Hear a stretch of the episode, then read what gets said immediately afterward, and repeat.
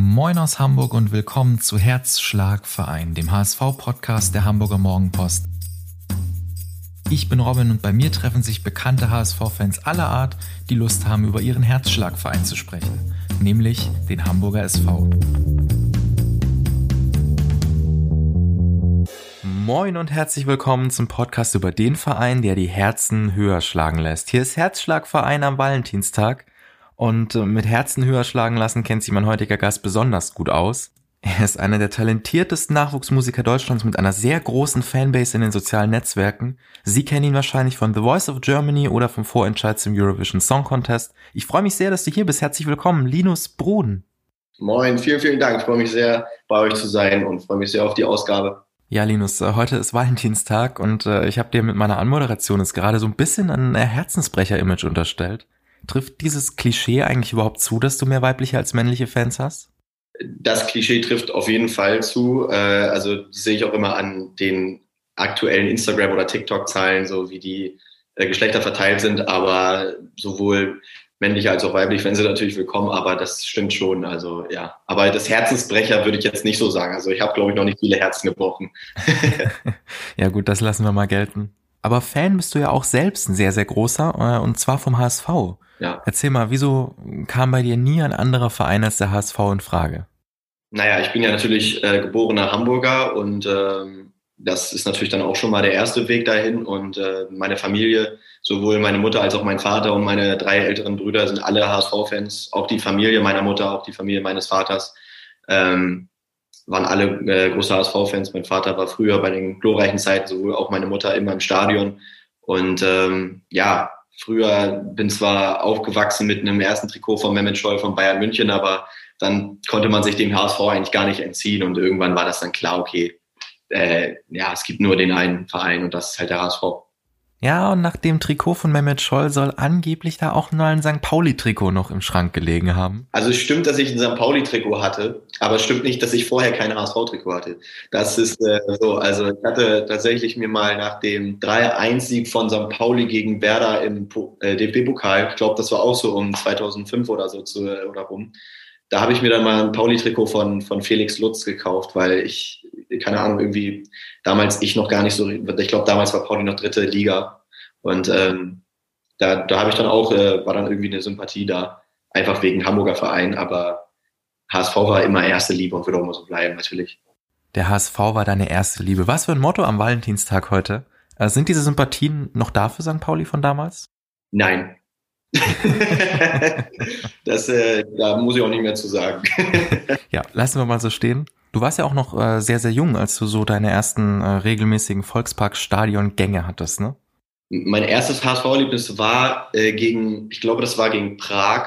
Ein, ich war entweder war es ein Testspiel oder ein Europacup-Spiel, wo Bernardo Romeo zwei Tore gemacht hat und das war irgendwie um 2004 herum oder so oder da war ich zum ersten Mal im Stadion und das erinnere ich irgendwie richtig gut. Ich weiß auch nicht, warum ich da so genaue Bilder vor, äh, vor, äh, vor Augen habe, aber genau, das ist irgendwie so mein erster richtiger Kontakt und ähm, natürlich dann die Saison äh, 2-5, 2-6 äh, mit dem legendären letzten Spiel gegen Bremen mit Ailtons leerem Tor verfehlt.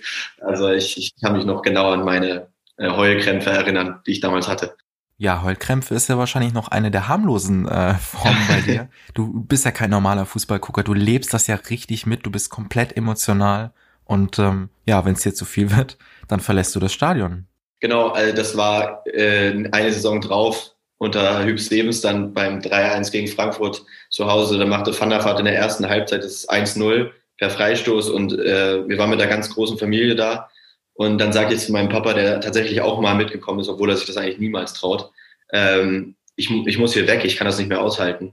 Und dann sagt er, perfekt, ich muss auch weg. Und dann sind wir tatsächlich vom Stadion zu Fuß ähm, zu uns nach Hause. Nach Lok steht es nicht so weiter Fußweg, also auch eigentlich nur die Straße runter. Genau, dann kamen wir nach Hause und gerade war gerade Ende des Spiels und dann sahen wir, okay, wir haben gewonnen. Aber das war irgendwie so, es ist auch nicht, das ist auch nicht das einzige Mal, dass das passiert ist bei mir, dass ich mal weggelaufen bin. Aber mittlerweile gucke ich dann auch wirklich die Spiele. Aber das habe ich ein bisschen von meinem Vater geerbt, weil der kann kein Spiel gucken. Der kann das gar nicht.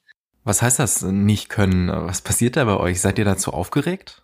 Mein Vater ist zu auf, viel zu aufgeregt. Also der, das geht gar nicht. Und ähm, immer wenn es dann gut läuft nach dem Spiel, dann erklärt er das Spiel so, als hätte er selbst gesehen. Aber wenn es schlecht läuft, sagt er immer, gut, dass ich es nicht gesehen habe. ähm, aber tatsächlich diese Saison hat er gegen Karlsruhe mal gesagt im Auswärtsspiel, heute gucke ich mal ein paar Minuten. Dann stand es nach zwei Minuten durchs Tor von Jatta 1-0 und dann ist er direkt abgehauen. Also hat es dann auch nur zwei Minuten gehalten. ja, das ist dann wohl die Extremform von Herzschlagverein. Unter den äh, familiären Voraussetzungen, bist du dann ein eher kritischer HSV-Fan oder musst du der Optimist in eurer Familie sein? Ja, das ist ja immer der schmale Grad zwischen Optimismus und Pessimismus irgendwie, vor allem beim HSV. Das äh, schwankt ja von Woche zu Woche. Hm. Also, ähm, aber mein Vater ist eigentlich immer pessimistisch. Der sagt immer, ach, heute kriegen wir doch wieder, heute geht das schief. Ich habe ein schlechtes Gefühl und äh, mittlerweile so äh, bin ich tatsächlich mehr der Optimist geworden, auch natürlich wegen der Favoritenrolle in der zweiten Liga, aber mhm. äh, trotzdem ist da immer so ein Beigeschmack, wo man denkt, wir kennen doch unseren HSV da äh, passiert noch irgendwas Blödes. Aber trotz allem, Hand aufs Herz, äh, hält der Optimist in dir den HSV dieses Jahr für aufsteigbar? Absolut. Also äh, tatsächlich dieses Jahr dachte ich, auch wenn es dieses Mal eine ruhigere Saison wird und nicht wieder dieser Aufstiegsflatter kommt, äh, tut das meinem Herz vielleicht auch ganz gut. Aber ich würde es jetzt auch nicht eintauschen wollen. Und tatsächlich denke ich auch jedes Jahr, ach, irgendwie, ja, wird das irgendwie schon was. Und äh, dieses Jahr bin ich noch optimistischer als die Jahre davor ähm, auch irgendwie, auch die Situation, dass wir jetzt im Winter keinen, keinen neuen äh, Spieler geholt haben, stimmt mich irgendwie positiv, auch wenn es natürlich jetzt mit der äh, Verletzungssorgen äh, bisschen, ja, milder, also beziehungsweise äh, ja, enger wird mit dem Kader, aber trotzdem denke ich, solange das Vertrauen den Spielern gegeben wird, die da sind und die auch schon länger da sind, glaube ich, dass es ein ganz guter Weg ist. Und ich bin auch ein sehr äh, äh, großer Sympathisant von Daniel Thune, weil ich denke, der verkörpert wirklich noch diesen Arbeiterfußball mit gleichzeitig natürlich technischer äh, Vielfalt. Deswegen glaube ich, dass es dieses Jahr hoffentlich klappen wird. Deswegen ich setze extra noch ein hoffentlich dazu, weil das ist halt, wie gesagt, also am Ende will ich nicht wieder zu, zu traurig sein. Ja, dann wollen wir mal sehen im Mai, äh, ob du recht behältst. Und ähm, ob ich recht behalte, wollen wir jetzt mal sehen. Und zwar in unserer bei Hörern beliebten und bei Gästen gefürchteten Rubrik Stimmt das? Wir haben auch heute wieder tief gegraben und äh, drei Gerüchte gefunden, die wir jetzt mal auf ihren tatsächlichen Wahrheitsgehalt überprüfen wollen. Oh, okay. Und das erste ist, dass du ja nicht nur ein sehr guter Sänger, sondern auch ein sehr guter Tänzer sein sollst und angeblich den Moonwalk von Michael Jackson perfekt beherrschst. Stimmt das? Das stimmt. Das stimmt sogar. Also perfekt würde ich jetzt vielleicht nicht. Also früher, früher mit 10 und so, oder 12, 13, da, da war das wirklich richtig gut. Also da habe ich wirklich Stunden im, im Zimmer verbracht und um den Moonwalk wirklich zu perfektionieren. Aber das stimmt tatsächlich. Also ähm, es gibt sogar noch ein, eine Videoaufnahme, die habe ich letztes Mal rausgekramt, wo ich mit, mit zehn Jahren im Grünspan äh, getanzt habe mit unserer Tanzgruppe damals. Und da habe ich wirklich das Intro von, von Billie Jean getanzt. Und da habe ich, musste ich mir mal ein bisschen selbst auf die Schulter klopfen, mit einem natürlich leicht äh, lachenden Auge. Aber das sah schon gut aus. Ja, völlig zu Recht. Bist du auch ein Michael Jackson-Fan? Also eigentlich würde man dich ja wahrscheinlich eher so in die Kategorie Justin Bieber stecken. Ja, das, äh, das ist, glaube ich, immer so dieses, nicht jetzt Vorurteil will ich gar nicht sagen, sondern einfach diese, dieses, ähm, was man halt denkt, irgendwie, der sieht ein bisschen so ähnlich aus oder hat eine ähnliche Stimme und hat natürlich auch schon viele Songs von ihm gesungen. Ähm, aber das heißt ja nicht direkt, dass ich ein Justin Bieber-Fan bin. Also ich, ich bin auch kein Michael Jackson-Fan. Ich mochte nur immer seine Songs, genauso wie ich auch die Songs von Justin Bieber, äh, die heutigen vor allem, sehr gerne mag, aber nee, Fan nicht. Fan bin ich eher von jemandem wie äh, John Mayer zum Beispiel. Hm. Das ist ein, mein absoluter Lieblingskünstler, aber genau, Michael Jackson hat mich halt damals total inspiriert und ich würde auch immer sagen, das ist einer meiner größten äh, musikalischen, äh, ja, die mich am größten inspiriert haben oder die größte äh, musikalische Influence. Ich weiß gar nicht, mir fällt das deutsche Wort gerade nicht ein. Einfluss, oder? Also so musikalischen Einfluss. Ja, genau, Einfluss, ja. Bei unserem zweiten Gerücht bin ich jetzt sehr gespannt. Äh, angeblich sollst du ein so guter Videospieler sein, dass du die E-Sportler des HSV schon geschlagen hast. Stimmt das? Ja, tatsächlich. Äh, das war, das kam aber auch zufällig. Das, das war in einem FIFA Ulti, äh, Ultimate Team Modus, dass wir da plötzlich äh, einen HSV E-Sportler oder HSV Talent, genau der Jeffrey heißt der, äh, gegen mir gegenüberstand und wir gegeneinander gespielt haben und äh, ich ihm tatsächlich dann auch, nachdem ich gewonnen habe, auf Instagram mal eine Nachricht geschrieben habe. Ich glaube, ich glaub, wir haben gerade gegeneinander gespielt und er hat mir dann auch gesagt, ey, extrem gut ab, du kannst gut spielen. Und äh, genau, seitdem. Das heißt, du übst seit Jahren jeden Tag? Ja, ich bin äh, schon ganz lange irgendwie begeisterter FIFA-Spieler und ja, aber leider äh, fliegt da mal der eine oder andere Controller dann auch mal durch den Raum. aber eine Einladung vom HSV E-Sports Team kam trotzdem noch nicht. Noch nicht. Also ich warte auch noch sehnsüchtig drauf. Äh, ich versuche immer meine Leistung stetig zu halten, aber bisher kam da nichts. Aber die haben natürlich auch ein großes, äh, ja, großen Kader auch an E-Sportlern, die wahrscheinlich noch ein bisschen besser sind. Ja, vielleicht ja ein äh, Karriereplan B. Aber deine Musikkarriere, um äh, zum dritten unserer Gerüchte zu kommen, begann angeblich durch eine Zeitungsanzeige, die du zufällig entdeckt hast. Stimmt das? Das stimmt auch. Also äh, der echt gut äh, äh, ja, recherchiert. Also tatsächlich, mein Vater hat diese, diesen Zeitungsartikel vom Fußballtraining mitgebracht und äh, meine Mutter hat äh, den mir gegeben, dass ein, äh, der kleine Tarzan gesucht wird oder gecastet wird in Hamburg. Und ähm, genau, so fing das an, dass, dass ich dann mit meiner Mutter zu diesem Casting gegangen bin, wo ja im Raum, glaube ich, zwölf Jungs waren, von denen zwei weiterkamen im ersten Casting-Verfahren, äh, in der ersten Runde. Und damals wusste ich noch gar nicht, dass insgesamt, glaube ich, sich über 400, 500 Kinder beworben haben. Und, Ach was. Ähm, wurde man in größere Gruppen gesteckt und dann kam halt immer weiterer Castingverlauf, dass man nicht nur mehr gesungen hat, sondern dann auch geschauspielert und dann auch letztlich an der Liane hing und seine Flugtauglichkeit testen musste. Und äh, irgendwann war es dann so weit, dass äh, die Leute aus Amerika reingeflogen kamen mit, von Disney und äh, sich dann die Entscheidung getroffen haben, welche Kinder im Endeffekt dann tatsächlich die Rolle spielen dürfen. Und dann hatte ich natürlich auch das Glück, dass ich sehr, sehr lange sehr klein geblieben bin. Das Glück. Und äh, ja, tatsächlich die Rolle sehr lange spielen durfte, also drei Jahre lang. Das äh, ist, ist glaube ich, fast kaum einem anderen Kind gelungen, zum Glück. Äh, die Leute aus dem Theater haben auch immer gefragt, meine Eltern, warum bleibt denn ja so klein? Und mein Vater gesagt, er wartet jeden Morgen mit einem Lexikon auf mich und schlägt mir dann einmal oben drauf. Aber ja, es war eine sehr, sehr schöne Zeit und da erinnere ich mich sehr gerne dran. Das glaube ich dir.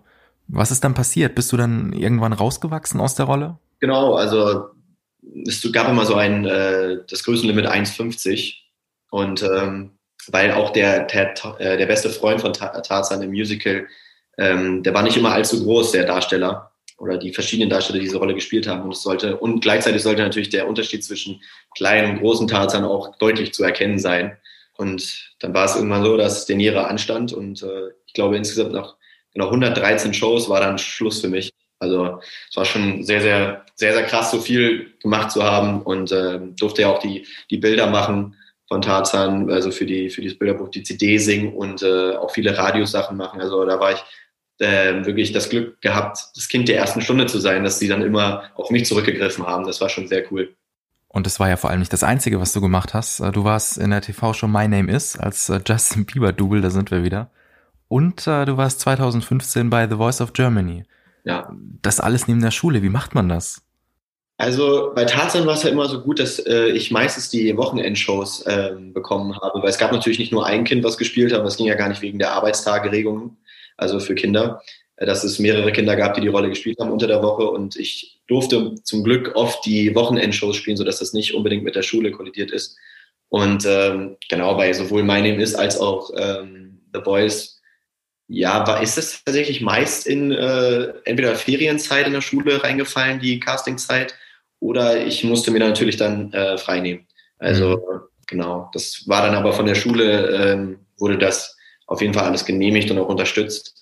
Und zum Glück hatte ich nie so das Problem in der Schule. Ich war zwar nie der beste Schüler, aber ähm, ich äh, habe mich ja immer eigentlich ganz gut gehalten, sodass ich nie Probleme hatte, irgendwie den Stoff nachzuholen. Wie kommt man da so in der Schule an, also so bei Lehrern oder bei Mitschülern, wenn man ja sozusagen nebenberuflich berühmt ist? ja, also die, die Lehrer waren natürlich extrem stolz ähm, und die Lehrer durften auch manchmal bei Tarzan dann zugucken. Das war für die natürlich dann auch riesig. Also die äh, waren natürlich dann sehr, sehr froh auch darüber. Ähm, äh, bei Mitschülern, ja, es gab immer unterschiedliche Sachen. Also da gibt es dann auch Mitschüler, die finden das äh, arrogant, weil du nicht darüber redest, wenn du in die Schule kommst und dann nicht erzählst, wie das war. Und dann nehmen sie das als arrogant auf und dann fragt man sich selber halt, ja, aber du hast mich auch nicht gefragt. Hm. Und ähm, genau, wenn du mich fragst, dann erzähle ich dir gerne was. Aber das ist dann wahrscheinlich auch arrogant, weil ich dann aus dem Nähkästchen, äh, Nähkästchen plauder und äh, sage, wie toll das alles ist. Aber da gab es natürlich auch die, die sagen, ey, ich finde das super, was du machst. Und ähm, die sind dann am Ende die, die man dann auch zuhört und die dann wichtiger sind als die anderen. Ja, und danach äh, kam noch The Voice of Germany. Ich äh, kann mir das schwer vorstellen, aber vermutlich ist das nochmal eine ganz, ganz andere Ebene. Absolut. Also ich war damals ja noch 16 und dann wurde ich nach der Blind Audition 17 Jahre alt. Und tatsächlich war es irgendwie so, ich kam da an und war irgendwie, habe mich trotzdem irgendwie schon so gefühlt, ich kenne dieses Szenario ein bisschen. Natürlich durch My Name Is, durch das Casting-Format, als auch durch Tarzan mit vielen Musikern irgendwie auf einem Fleck zu sein. Aber es war irgendwas anderes, weil ich war da auch alleine, also ich war ohne irgendwie Elter, Elternbegleitung, obwohl ich noch so jung war, weil meine Eltern haben dann auch eine, eine Bescheinigung geschickt, dass ich alleine da sein darf, was mir auch irgendwie sehr wichtig war. Und ich bin da extrem erwachsen geworden, was äh, menschlich als auch musikalisch angeht, weil du lernst äh, so viele Musiker kennen, du lebst mit dem über Wochen im Hotel und machst halt jeden Tag Musik neben den Proben irgendwie und äh, hast da irgendwie so ein Leben frei von allem anderen, lebst da wirklich äh, nur mit Musik und das hat mir mega geholfen, auch besser zu werden. Also sowohl stimmlich als auch sei es mit Gitarre. Damals hatte ich, bevor ich zu The Voice gegangen bin, hatte ich die Gitarre vielleicht einmal in der Woche in der Hand. Seitdem habe ich sie äh, täglich nicht mehr aus der Hand gegeben. Also seitdem spiele ich jeden Tag mindestens zwei, drei Stunden. Und ähm, ja, das ist im Endeffekt hilft es mir und äh, mich weiterzuentwickeln und besser zu werden und dann im Endeffekt auch ein besseres Produkt den Leuten zu geben und meinen Job zu machen. Hat das alles, was du jetzt gerade so erzählst, dieser Alltag, äh, hat das dein Leben auch danach verändert, als du wieder zurück zu Hause warst? Oder bist du so nach Hause gekommen und hast gesagt, okay, war eine schöne Zeit, aber ist jetzt auch vorbei? Nee, tatsächlich wurde mir damals so richtig klar, dass es für mich eigentlich gar keinen anderen Berufsweg gibt, als äh, Musiker zu sein, weil damals, also wie gesagt, mit 16 und kurz vorm Abitur dann auch stand, da ich so, okay, was, was, was passiert jetzt mit mir und äh, wo, wo gehe ich hin? Also da habe ich dann doch auch über ähm, ja, Karrieremöglichkeiten nachgedacht, aber weil ich zu der Zeit gar nicht so viel Musik gemacht habe, weiß auch nicht warum. Aber dadurch, durch diese Zeit war, war klar, okay, es geht eigentlich gar nicht ohne. Und äh, immer schon als Kind zu Musik äh, mitgesungen und mitgewippt und mitgetanzt. Und äh, das muss ja irgendwas heißen. Also muss ich irgendwas machen, was mit Musik zu tun hat. Und glücklicherweise ist es jetzt so. Hattest du einen Plan B? Was wäre denn dein zweiter Karriereweg gewesen? Fußballer? Als Kind wollte ich mal Polizist werden, glaube ich aber oder Zahnarzt. Aber das äh, bei Zahnarzt äh, bin ich raus. Also da habe ich ja genug Schiss vor, wenn jedes Mal, wenn ich da hingehe. Aber ähm, tatsächlich habe ich ja letztes Jahr ähm, ein Studium beendet mit äh, als ähm, Sport-Event- und Medienmanager äh, als Plan B, was jetzt nicht äh, unbedingt im Vordergrund steht, zu sagen, ich arbeite jetzt als Sportmanager, aber falls irgendwas passieren sollte, das kann ja immer sein. Und dieses Business ist ja auch sehr schnelllebig und äh, auch sehr ähm, risikoreich. Ähm, ist da immerhin noch was in der Hinterhand. Aber ich glaube und ich hoffe natürlich nicht, dass äh, ich das je, hier irgendwann mal brauchen werde. Aber als äh, Fußballprofi hättest du dich nicht gesehen. Also ich glaube, ich wäre kein Profi geworden. Aber äh, ich, also ja, ich habe selber äh, elf Jahre beim, beim ETV gespielt und ähm, habe da bis Landesliga gespielt, was nicht unbedingt mega hoch ist, aber es hat immer Spaß gemacht. Und äh, ja, ich, ich glaube, ich war kein schlechter Fußballer, aber ähm, ja, ich war eher so der, der Arbeiterfußballer, der tatsächlich auch, obwohl ich immer sehr, sehr klein war früher, mich äh, in viele, viele Zweikämpfe reingehaut habe. Obwohl ich eher aussah wie ein Techniker, aber das war ich gar nicht. Und ich war auch nie wirklich schnell. Also wenn ich mich mit einem Fußballer vergleichen würde, dann wäre es so, so ein David Jaroli. Oh, okay. Jaro ist auf jeden Fall einer der Spieler, der auf jeden Fall einen sehr großen Impact in unserer Familie hatte. Den mochte, den mochte man einfach immer auf dem Platz sehen. Der hat dem HSV, e-, egal in welcher Phase, einfach gut getan. Und äh, Sei es, wenn er mal einen Elfmeter rausgeholt hat, was ja ganz selten passiert ist, aber oder halt mal, ja, dann auch mal ein, blö, äh, ein böses Foul, einfach mal um eine, um eine gelbe zu ziehen. Aber irgendwie war es ein Spieler, mit dem hat man, ja, den hatte man unter seinen Sympathieleuten und äh, den mochte man einfach. Also ich glaube, den könnte der HSV heute noch gut gebrauchen. Ich habe ja auch eine 14 auf meiner Hand tätowiert. Das ist natürlich nur wegen äh, Jarolins Nummer. das hast du jetzt gerade nicht ernst gemeint, oder? Nein, nein, nein.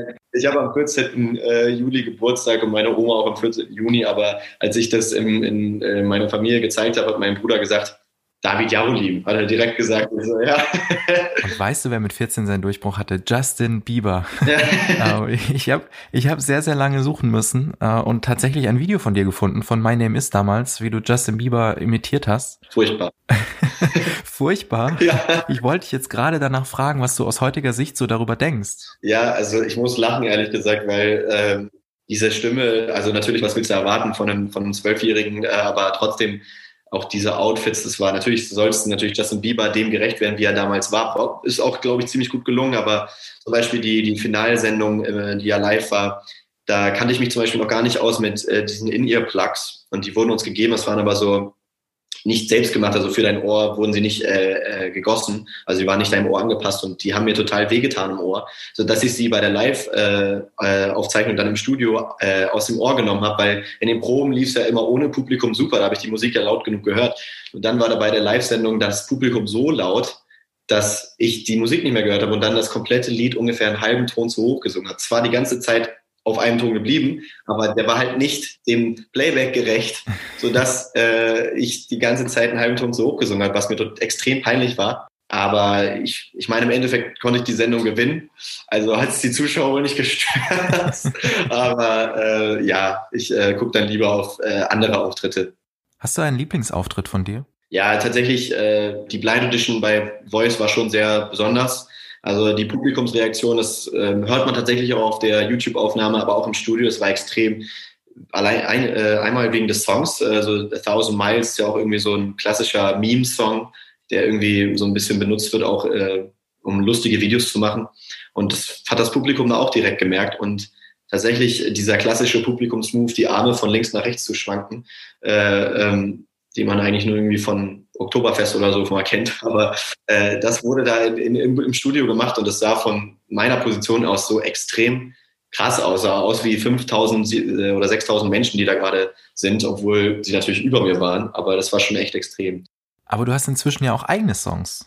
Ja, irgendwann war dann natürlich klar, dass ich auch ähm, eigene Songs schreiben möchte und ähm, habe mich dann, ich glaube so 2017 oder 16 da so ein bisschen rangetastet ja, und dann habe ich tatsächlich meine allererste Single dann auch selber geschrieben, also komplett selbst geschrieben. Und äh, das war damals, als sie äh, veröffentlicht wurde, einfach so ein Versuch mal zu testen, okay, wie, wie kommt das bei den Leuten an? Und äh, es wurde komplett einfach von mir wirklich nur durch mein Instagram ähm, einfach veröffentlicht und einfach gepusht, also nur also Promo, komplett Social Media, ohne irgendwelche Radios oder was auch immer und äh, bin eigentlich sehr, sehr stolz, äh, wie viele Leute das bis heute erreicht hat. Und äh, jetzt gilt es halt, die nächsten Schritte zu machen, äh, mit, mit meinem Team und Management im Rücken dann die nächsten Schritte zu machen und einen guten Partner zu finden und so, so eine neue Musik, die wir wirklich letztes Jahr in Maßen geschrieben haben. Also da liegen jetzt wirklich um die 30 Songs rum, die fertig sind und die raus können. Und äh, jetzt gilt es halt den richtigen Zeitpunkt in so einer schwierigen Zeit wie Corona zu finden und sagen, jetzt ist die Zeit zu sagen, wir haben den richtigen Partner,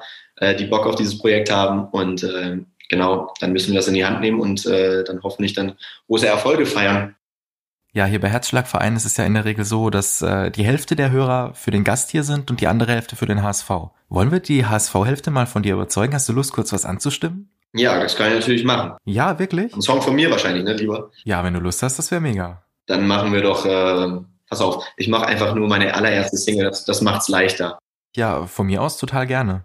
Dann machen wir das jetzt. Warte, warte, ich kündige dich noch professionell an. Äh, Linus Brun mit seiner ersten Single Pink Glasses hier bei Herzschlagverein. Okay. She said, meet me up at Central Station. At 20 minutes time, I'll be waiting. And I was there, but where were you? Couldn't find her, but I saw the truth. All these little stories she made up for an excuse. But I had pink glasses on. Oh, I was so much in love. I couldn't find the right way to stay safe from all of your lies. No, I finally realized I had pink glasses on all the time. Wow, mega. Also richtig, richtig, ja. richtig cool. Danke. Können ich unsere HSV-Hörer heute Abend alle noch auf ihre Playlist packen. Jetzt äh, weiß von ihnen auch wirklich so der Letzte noch, wer du bist. Lustig, deswegen jetzt der HSV-Fans tatsächlich, wenn, wenn Leute mich fragen, äh, ob ich denn auf der Straße erkannt werde oder so in, in Hamburg. Äh, also zu The Voice-Zeit war das äh, extrem teilweise, aber wo es bis heute natürlich jetzt momentan nicht möglich, bis heute aber immer noch sehr, sehr viele Leute gibt, die auf mich zukommen, ist tatsächlich beim HSV in der Nordtribüne. Weil Ach nein. Tatsächlich, weil damals bei The Voice der Einspieler auch beim HSV gedreht wurde. Als ich in der Nordtribüne stand beim Spiel gegen Schalke, wo der HSV sich gerade noch in die Relegation gerettet hat, mhm. kam ich den Anruf von Tore Schölermann, dass ich bei äh, den Blind dabei bin. Und äh, das war wirklich komplett äh, unscripted, also ich wusste das nicht. Und ähm, seit, seitdem wissen auch irgendwie die Leute da, dass, äh, die das gesehen haben. Das ist doch der, der mal da war. Und da, da kommen tatsächlich mehr dann Leute auf mich zu. Das ist echt lustig und ich, das ist auch cool. Ja, ja, richtig cool. Ist denn vieles unscripted bei The Voice? Ja, tatsächlich alles. Also ähm, natürlich, ich bekam natürlich auch viele Fragen von meinen Freunden und so und die fragen, ähm, ja, du kennst doch die Coaches bevor oder die Coaches kennen euch doch bestimmt vorher und äh, wissen, wer da gerade auf der Bühne steht. Und äh, tatsächlich wissen wir es nicht oder wissen sie es nicht. Und ähm, auch, auch welche Teams wir wählen, das ist natürlich äh, dann Bauchgefühl. Und ich wollte zum Beispiel auch erst immer zu Andreas Burani, weil mhm. ich habe in jedem Interview, was wir vor dieser Sendung hatten, habe ich gesagt, ich, egal, ob wenn sich alle vier umdrehen, ich gehe zu Andreas Burani. Und am Ende habe ich mich gegen ihn entschieden. Und äh, ja, also, und auch sowohl Battles als auch die Runden danach, äh, die ich ja noch miterleben durfte, ähm, das läuft alles ähm, unscripted ab. Aber was äh, die Zuschauer halt nicht sehen, ist, dass die denken natürlich immer, man kommt da zu den Blind Auditions und fährt einen Tag hin und singt da. Aber du hast natürlich vorher viele Proben mit der Band, du musst ja wissen, was sie spielt äh, und wie sie deine Version spielt des Songs. Mhm. Und ähm, singst, äh, übst du auch mit Vocal Coaches, die dir gestellt werden, die halt nicht direkt die Coaches sind von, die auf den Stühlen sitzen. Die lernst du natürlich dann erst in der Battle-Zeit kennen. Aber genau, ja, und später hast du es dann beim ESC versucht. Äh, du bist beim deutschen Vorentscheid zum Eurovision Song Contest 2019, glaube ich. Ja. Bist du knapp gescheitert. Hast du jetzt eigentlich immer noch den Traum, irgendwann mal zum ESC zu fahren? Also, wenn es, wenn sich die Möglichkeit jetzt geben würde und sagen würde, irgendwann, ja, du, du würdest es machen, dann würde ich schon noch mal nachdenken. Aber es ist jetzt nicht so, dass ich ähm, ja unbedingt äh, das wieder versuchen möchte. Ich äh, habe mich extrem über diesen Auftritt gefreut. Es war eine super Zeit und äh, hätte mich natürlich auch gefreut, wenn, wenn, wenn ich gewonnen hätte. Aber ich muss sagen, im Endeffekt ähm, war ich auch nicht sehr traurig, dass ich, dass ich nicht gewonnen habe, weil was mir das am Endeffekt am meisten gebracht hat, war, ich konnte mich noch meinem breiteren Publikum vorstellen in Deutschland, auch wenn es jetzt nicht so ist, dass die Leute dann alle auf deinen Social-Media-Kanälen folgen, was auch bei ARD-Zuschauern anders ist wie zum Beispiel bei RTL oder ProSieben. Mhm. Also da ist die Interaktionsrate zum Beispiel viel höher. Aber die Leute kennen deinen Namen, die wissen, die können irgendwas mit dir anfangen. Es ist immer gut, wenn, wenn dich Leute im Hinterkopf haben, sei es auch von der Sendung, die ein paar Jahre weg ist, aber sagen, ah, ich glaube, den habe ich schon mal gesehen, weil dann sind sie direkt interessierter in das, was irgendwie vielleicht in den Medien kommt oder im Radio läuft.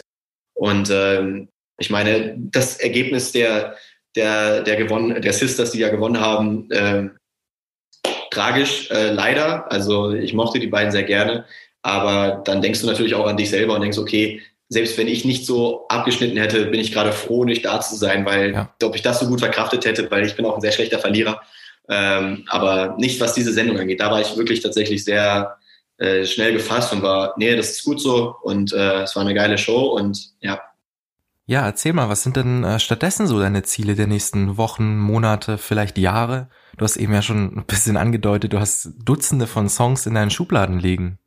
Ja, also auf, ähm, wie ich schon gesagt habe, wir haben letztes Jahr und auch immer noch jetzt über Zoom, ähm, wie es halt Corona zulässt, äh, Songwriting. Wir ähm, haben letztes Jahr, letztes Jahr im, im, Januar bin ich nach Berlin gefahren, da war ich im Februar in Spanien, habe da äh, Wochen Songwriting gemacht. Und äh, eigentlich soll es dann äh, im April nach Nashville gehen, nach Amerika. Aber dann kam halt gerade Corona dazwischen. Aber wir haben sehr, sehr viele Songs geschrieben, alles im genau neu ausgerichteten Country-Pop-Bereich, weil ich wirklich diese Musik extrem liebe und äh, ich jetzt endlich diese Musik machen möchte. Und äh, ja, wir planen jetzt halt gerade ja die nächsten Schritte ähm, auch dann einfach auf einem höheren Level zu releasen, nicht halt wie damals die ersten Nummern, die ich nur über mein Social Media gemacht habe und gesagt habe, ich mache das jetzt alles aus eigener Kraft, sondern wirklich mit, mit meinem Team im Hintergrund. Mhm. Da, da müssen wir jetzt dann arbeiten, dass wir sagen, okay, in den nächsten Monaten soll dann die nächsten Songs oder äh, die nächsten Sachen auf den Markt kommen, dass wir da die nächsten Schritte machen. Und ich freue mich auf jeden Fall sehr. Es ist natürlich gerade in der äh, Corona-Phase sehr schwer, an die Leute ranzukommen.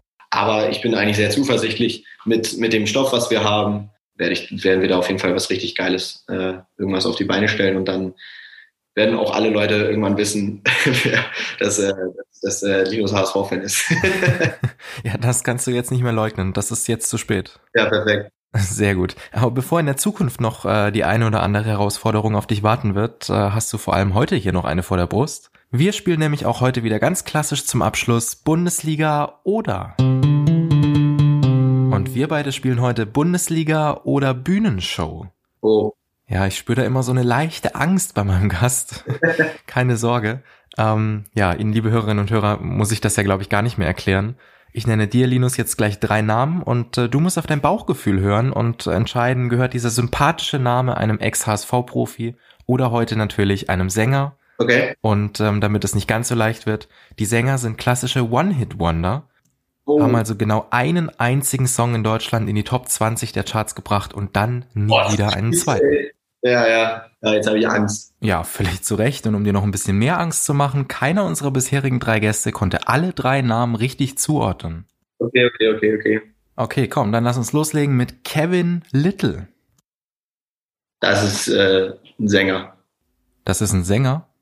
Ja. Und das ist richtig. Yes. Kevin Little hatte 2004 mit äh, Turn Me On in Europa einen Top 10 Hit, in Deutschland sogar auf Platz 2. Ja, ja, jetzt wo du sagst, also hätte ich jetzt nicht direkt gewusst, aber ja, okay, gut, ja, richtig. Ja, siehst du, ersten schon richtig, alle Angst umsonst. Und ähm, mhm. den zweiten Namen, den ich für dich habe, ist Daniel Pauter. Daniel Pauter? Genau, Daniel Pauter. Ist auch ein Sänger. Also ich kenne keinen HSV-Spieler, der so hieß. Du sagst wieder Sänger und du hast wieder recht.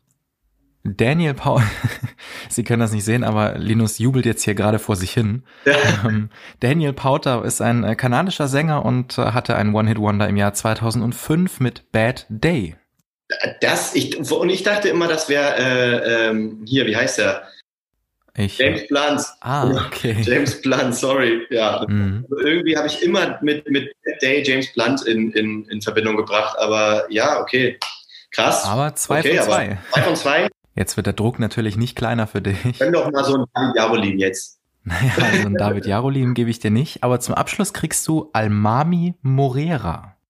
Das ist ein HSV-Spieler, das weiß ich. Morera 2004 oder so, das weiß ich. Ja, das ist natürlich richtig. Du hast alles schon gesagt. In der Saison 2004, 5 insgesamt 22 Bundesligaspiele für den HSV gemacht ja. und dabei immerhin dreimal getroffen. Ausbaufähig. Ja, auf jeden Fall. Aber nicht ausbaufähig ist dein Abschneiden hier bei Bundesliga, oder? Du hast alle drei richtig. Herzlichen Glückwunsch. Yes. Danke, danke. Krieg jetzt irgendwie eine, Trophäe oder so? Das weiß ich jetzt gar nicht so richtig, weil du bist der erste unserer Gäste, der alle drei richtig hat. Ich äh, schicke dir da am Ende der Staffel was zu. Oh, danke, danke, danke. ja, und damit neigt sich Herzschlagverein für heute auch schon dem Ende zu. Linus Brun, danke, dass du äh, heute bei mir warst. Ich hoffe, dass du auch ein bisschen Spaß hattest heute Abend. Absolut. Das hat mir sehr viel Spaß gemacht. Wir freuen uns schon auf neue Musik von dir. Wir haben ja eben gehört, dass wir da durchaus äh, gespannt sein dürfen, dass da demnächst was kommt. Yes. Und bis dahin gibt's auf den Streaming-Plattformen ja nicht nur deine bisherigen Songs, sondern auch unsere Mopo-Podcasts. Äh, in beides sollten Sie auf jeden Fall mal reinhören. Genau wie in die neue Folge von Herzschlagverein nächste Woche. Da haben wir einen äh, sehr, sehr, sehr hochrangigen und prominenten Gast. Äh, mehr möchte ich noch nicht verraten. Aber das dürfen Sie auf keinen Fall verpassen. Nächsten Sonntag ab 18 Uhr bei mupo.de und beim Podcast-Anbieter Ihres Vertrauens. Ich freue mich auf Sie. Bis dahin. Das war's für heute mit Herzschlagverein. Wenn Sie Spaß hatten und Ihnen die heutige Folge gefallen hat, lassen Sie es uns wissen und abonnieren Sie unseren Podcast. Eine neue Folge gibt's dann nächsten Sonntag um 18 Uhr. Tschüss und bis dahin.